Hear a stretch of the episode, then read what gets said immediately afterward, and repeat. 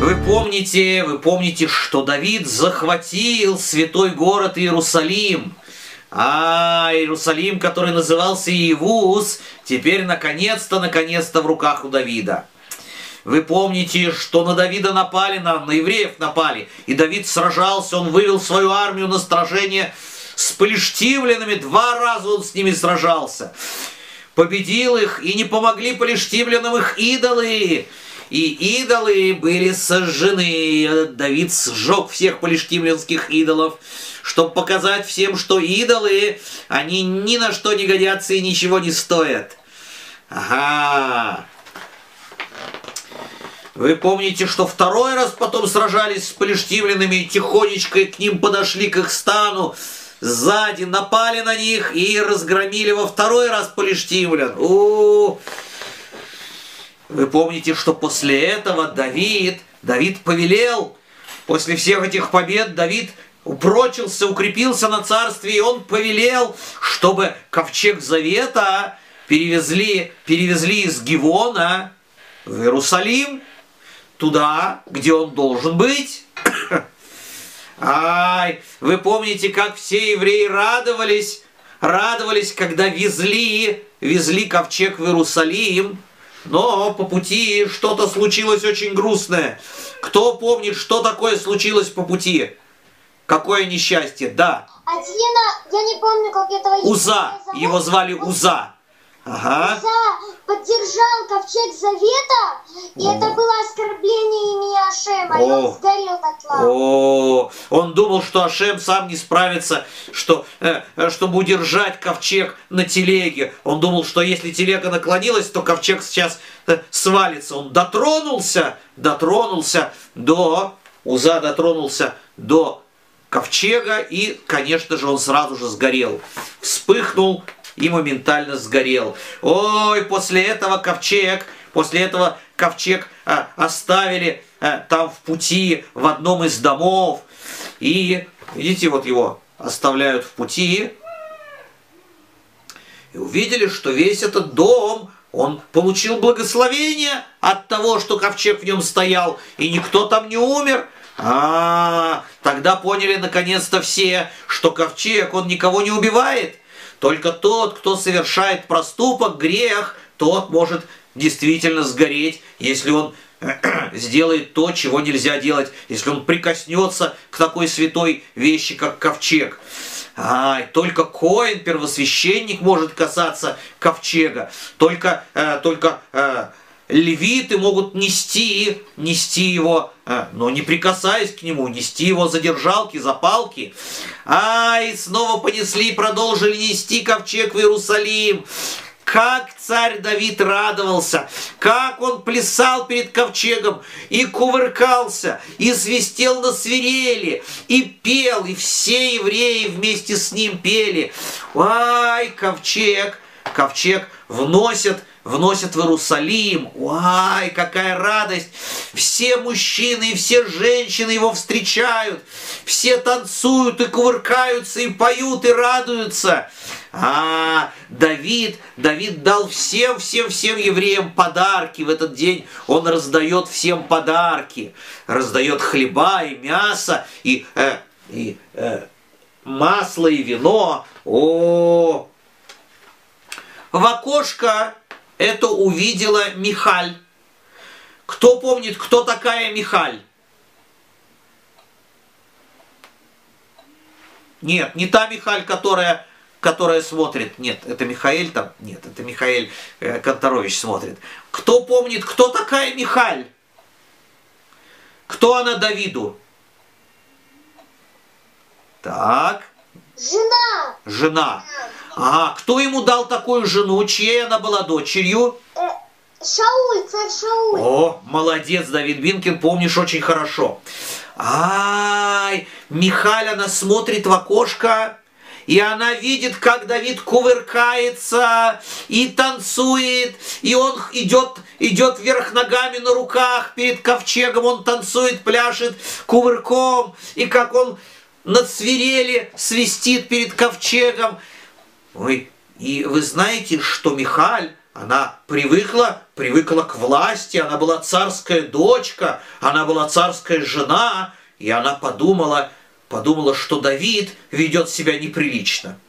Он царь, он должен идти важный, важный, медленными шагами должен идти, в короне, в богатых одеждах. Он должен, э, его еще лучше, если его будут нести на носилках рабы. Но так должен царь ходить. А он кувыркается перед всем народом, все видят, как, как он кувыркается и, и, и как он свистит в дудочку. Мих, Михали стало стыдно. Ей стало стыдно. Когда когда она встретила, когда Давид наконец-то вошел в дом, Михаль ему сказала, «Ах, как ты сегодня выглядел перед всем народом! Перед всеми рабынями, перед всеми служанками ты кувыркался, как какой-нибудь клоун, как пустой человек. Разве так должен вести себя царь?» Скажите, пожалуйста, права ли была Михаль? Нет. Нет. Почему? Что она не, в чем она была не права? Да. Если он сам, то он имеет право кувыркаться. Кто ему может запретить? Смотря, смотря когда и э, перед кем, да, и перед чем. Например, если царь на каком-нибудь важном собрании, где собрались все мудрецы и министры, если он вдруг станет кувыркаться, да, то все подумают, что он не царь, а дурачок. А? Клоун. Почему, почему сейчас Давиду можно было кувыркаться? Почему? Перед чем? Перед... Потому что Потому что так он восхвалял имя Ашема. О, так он восхвалял, так он радовался Ашему, так он, так он радовался тому, что ковчег Завета пришел в Иерусалим. Он плясал и кувыркался перед Ашемом. А перед Ашемом все мы, все мы не, не, не цари, не мудрецы, и, и никто, все мы маленькие-маленькие перед Ашемом. А, поэтому Давид вел себя так, как так как малыш ведет перед, э, э, перед э, взрослым, перед папой, не знаю, перед кем-то очень важным, кому он очень-очень рад, и он кувыркается, и поет, и, и пляшет, и э, что только не делает, чтобы только понравиться э, тому, кого он так любит, и того, как, как он уважает. А Михаль этого не поняла. Михаль этого не поняла, и Давид ей ответил. Михаль, ты не права. Ты не права, я плясал не перед служанками и не перед рабынями. Я плясал перед Ашемом. И Ашем, тот самый Ашем, который избрал меня вместо твоего отца Шауля и вместо всего его потомства, всего его дома. А, перед, перед Ашемом, который, который может все, который решает, кому быть царем, а кому быть э, шутом, кому быть сановником, а кому водовозом. Все это решает Ашем. Перед ним я могу и плясать, и танцевать, и кувыркаться. А рабыни и служанки, о которых ты так презрительно отозвалась, а, они от этого только больше меня будут уважать. Они увидят, что я не зазнаюсь и что перед Ашемом, перед Ашемом я такой же, как они все, простой еврей перед Ашемом. Это перед ними я царь, а перед Ашемом я такой же, как все остальные, и я ни капельки, ни капельки не зазнаюсь. Так ответил Михали Давид. И вы знаете, что э, у Михали до конца ее жизни так никто и не родился, ни одного ребенка у нее не было. Ашем наказал Михаль за ее гордость и за знайство, и у нее не родилось ни одного сына. С тех пор больше у нее никто не рождался. Ай, Давид, Давид, он воцарился в Иерусалиме. Соседние цари стали присылать ему подарки и, э, и послов – они увидели, какой он сильный, какой он важный среди всех, э, среди всех соседей, что он побеждает в войнах, что, что он никого не боится, и что э, слава о нем гремит по всему миру. О, из соседнего государства, из, э, из Цора, из города Цор, прислал царь Хирам в Цоре правил царь Хирам, и царь Хирам, он прислал Давиду, э, Давиду подарки. Он прислал ему драгоценные породы дерева и а, камни красиво обтесанные. И он прислал ему работников, умельцев, мастеров, которые выстроили Давиду огромный красивый дворец. Вай! Когда Давид увидел этот дворец, когда Давид увидел этот дворец, вы знаете, о чем Давид подумал? Думаете, он обрадовался, что теперь я буду сидеть во дворце?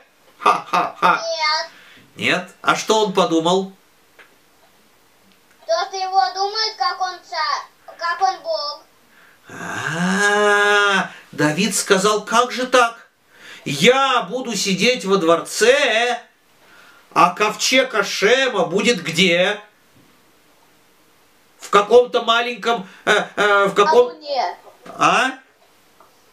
В каком-то, э, в каком-то маленьком шатре? Нет, сказал Давид, я не могу войти во дворец, пока ковчег находится во временном шатре. Я, сказал Давид, я должен, я должен выстроить для Шема большой красивый дом. Больше, чем мой дворец, больше, чем все дворцы на свете. Я должен выстроить храм для Ашема. И туда, в этот храм, я помещу ковчег завета. Так сказал Давид, он посоветовался, он сказал, сказал это пророку. В те дни пророком был Натан, пророк Натан. Пророк Натан, когда он услышал, что Давид не хочет входить во дворец, пока не будет построен храм для Ашема, э, пророк сказал ему, да, как ты считаешь нужным, так и поступай. Так и поступай, как ты считаешь нужным. А, но это пророк ему сказал сам от себя, не в, не в пророчестве. Как только пророк отошел от Давида, вдруг, ой, он почувствовал, что Ашем сейчас с ним говорит. Сейчас Ашем к нему обращается, Ашем ему... Что ты такое сказал Давиду? Поступай, как ты считаешь нужным. Ты знаешь, что теперь Давид, он не посмеет войти во дворец, пока он не построит храм Ашему? Ты знаешь, что Давид, он, э, чтобы укрепить себя, что он может принять на себя клятву, недер, что он может поклясться не есть и не пить, пока не будет построен храм Ашему. Скорее останови Давида, потому что не Давид должен построить мне храм, не Давид, а его сын Шломо. Скорее останови Давида и скажи ему, что он не сможет построить мне, мне храм, я не разрешаю. Ай, пророк скорее бежит, он останавливает царя, говорит, говорит, «С- одну секунду, одну секунду. Ай, Ашем, Ашем не хочет, чтобы ты строил ему храм. Почему, удивился Давид, почему Ашем не хочет, чтобы, чтобы я строил храм? А, Ашем передает через пророка, он передает, передает через пророка, объясняет. Давид, ты вел много-много-много войн. И в этих войнах ты пролил много-много-много крови. Человек, даже великий праведник, если он пролил в своей жизни много-много крови, он не может строить такую вещь, как храм. Потому что храм, он сохраняет жизнь, а войны, они укорачивают жизнь. Тот, кто сражался в войнах, укорачивал жизнь, не может построить храм, который жизнь продлевает и сохраняет. Ой, Давиду стало очень горько и больно. И Ашем тут же, тут же добавил еще одну важную вещь. Ашем добавил еще одну важную вещь.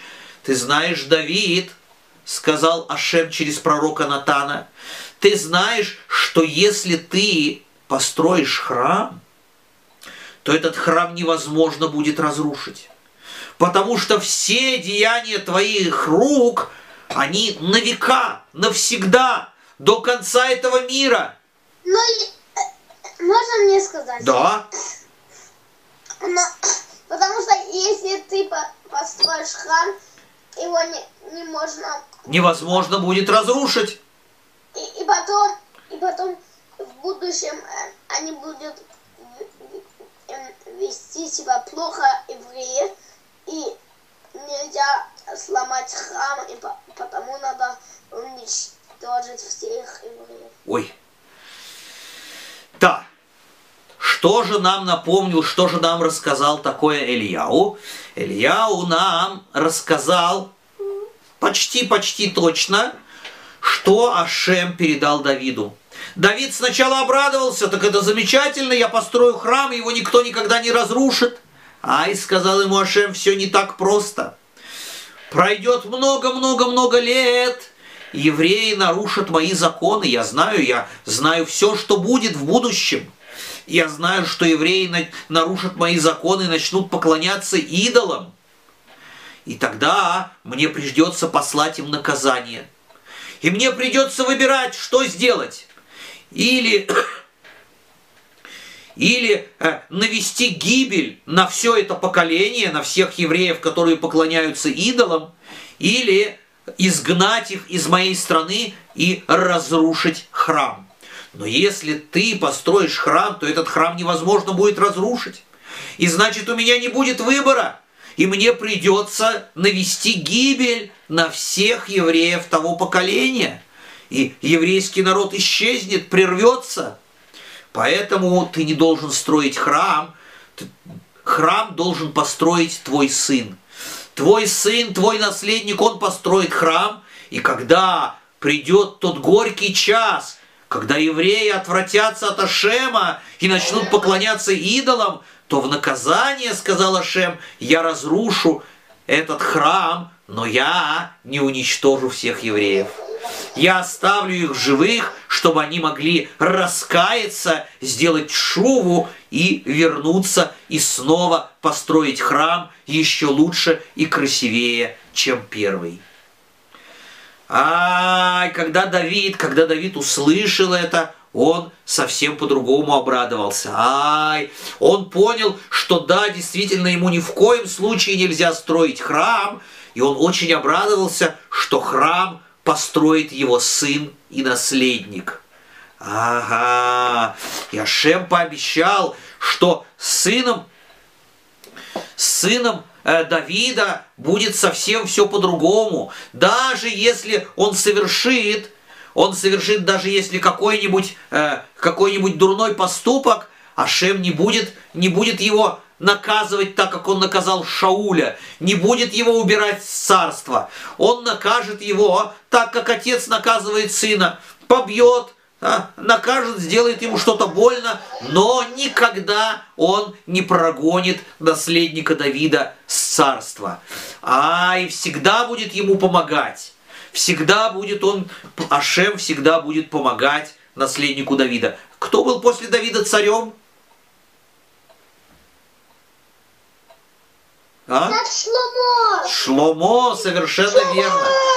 Совершенно верно. Шломо после э, Шломо бен Давид, он был, был тем, кто построит, построит потом храм. А, и Давид понял, что ему не суждено э, построить храм, но он сказал, если я не могу построить храм, то, по крайней мере, я хочу все-все-все подготовить для строительства. Ай, Давид, он покупает, он ищет место, он ищет место, где может стоять храм. У, про это место, про это место есть мидраж, есть история про это место, что давным-давно это место, оно принадлежало двум братьям. Двум братьям они получили большое поле на горе, на, э, на горе, на вершине горы, у них было большое поле, которое они получили в наследство от отца. Да? Я знаю эту историю. Знаешь эту историю? Замечательно. Но ты дашь мне рассказать ее, хорошо? Да. Ай, у одного брата была жена и много детей, а у другого брата дети не рождались. не рождались, у него не было ни одного, ни сына, ни дочки. О, и оба этих брата, они очень любили друг дружку. Они очень любили друг дружку, эти братья. И вот тот брат, у которого не было детей, он подумал, Ха, получается несправедливо. У меня нет детей, а я пользуюсь половиной всего поля. Только для меня и для моей жены. А у моего брата, у него такая большая семья, ему мало половинки поля. Надо ему помочь. И вот, когда, когда они начали собирать урожай, то ночью бездетный брат тихонечко, тихонечко, тихонечко, он пошел ночью на поле, он взял часть своего урожая и перенес его куда? К своему брату, чтобы помочь ему, потому что у брата большая семья. Ай, довольный он вернулся домой. В эту ночь, посреди ночи проснулся второй брат. Ему тоже было, тоже было неспокойно, и он подумал, ой, мой брат, у него нет детей. И он очень-очень несчастен. Тот, у кого нет детей, у него нет продолжения. Ай-яй-яй-яй, что я могу сделать, чтобы порадовать моего, моего брата бездетного? Я, решил он, я, решил он, отнесу, отнесу ему часть своего урожая, чтобы поддержать его, чтобы, чтобы его э, ободрить. А, он увидит, что у него большой урожай, и ему будет чуть-чуть повеселее. Пошел второй брат и взял часть своего урожая, отнес, отнес обратно куда? К первому брату. Ай-яй-яй, на утро оба брата очень удивились. Ха, урожай у них поровну лежит. На следующий вечер Оба они решили, не знаю, что такое случилось, каким образом снова у нас кто-то перенес обратно весь урожай и разделил поровну. Каждый из них решил, решил снова перенести часть своего урожая к своему брату. А они тихонечко-тихонечко крадутся каждый к своему полю, берут снопы с, э, с пшеницей, пшеничные снопы и идут навстречу друг другу. И э, как раз там, где была граница, где была межа, они, ой, столкнулись. Брат, куда ты идешь?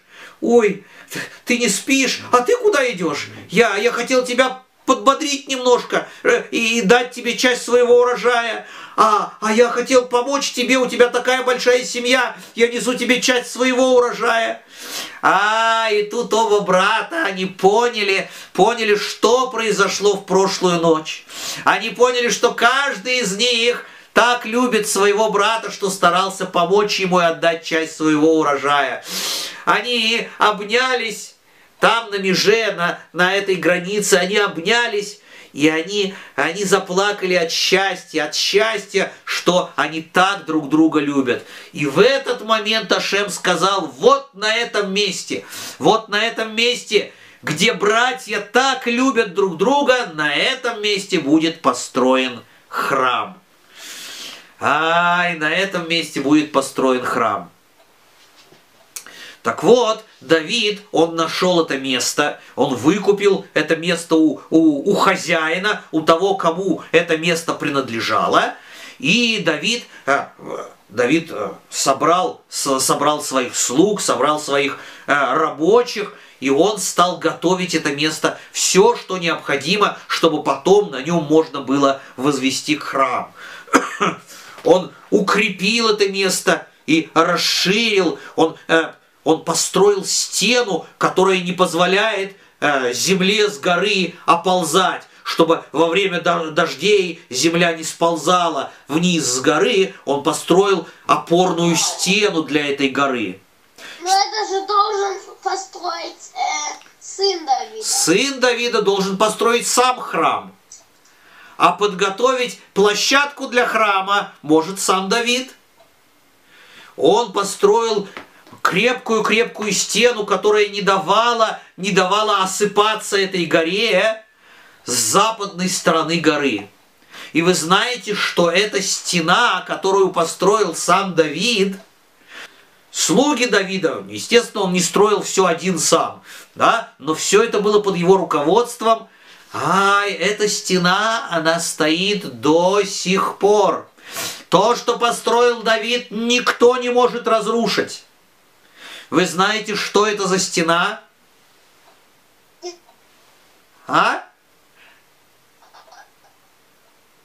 Какая? Стена плача.